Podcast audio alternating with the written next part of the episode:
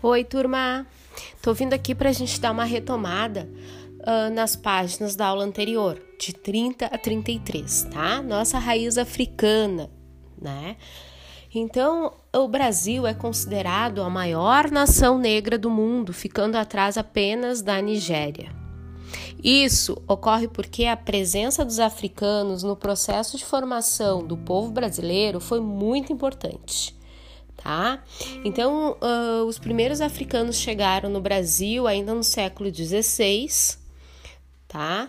E uh, a cultura africana ela tem uma grande influência na nossa cultura brasileira, seja ela através das danças, né, da capoeira, seja ela através da cultura religiosa, dos cultos afros, das festas de Iemanjá, Senhor do Bonfim, uh, seja ela na questão da culinária, uh, por exemplo, a cocada faz parte. Uh, também, dando continuidade no trabalho, fala um pouquinho também dos quilombos dos palmares, né? O que é quilombo? Em 1597, 40 africanos escravizados fugiram de um engenho em Alagoas e formando o Quilombo dos Palmares, tá? E o rei dos Palmares, ele foi morto no dia 20 de novembro de 1695, data a qual se homenageia uh, dando o Dia da Consciência Negra.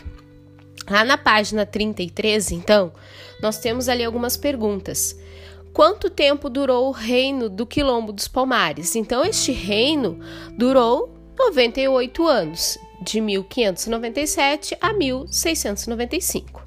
E qual era a condição do Brasil neste período em relação a Portugal? Então, o Brasil era uma colônia portuguesa. Depois ali a gente tem um, um, mapa com as comunidades quilombolas, tá? Este mapa é um mapa de 2019.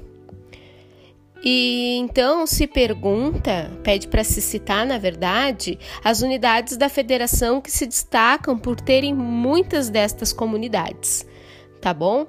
Então ali nós temos uh, Maranhão, a Bahia, Minas Gerais e o Pará, tá? São os países, uh, aliás, desculpa, são os estados que têm uh, o maior número, né, de quilombos de comunidades quilombolas no nosso país, no Brasil, tá?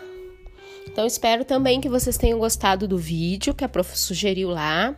Gostei muito das respostas de vocês no Marista Virtual em relação aos o vídeo assistido.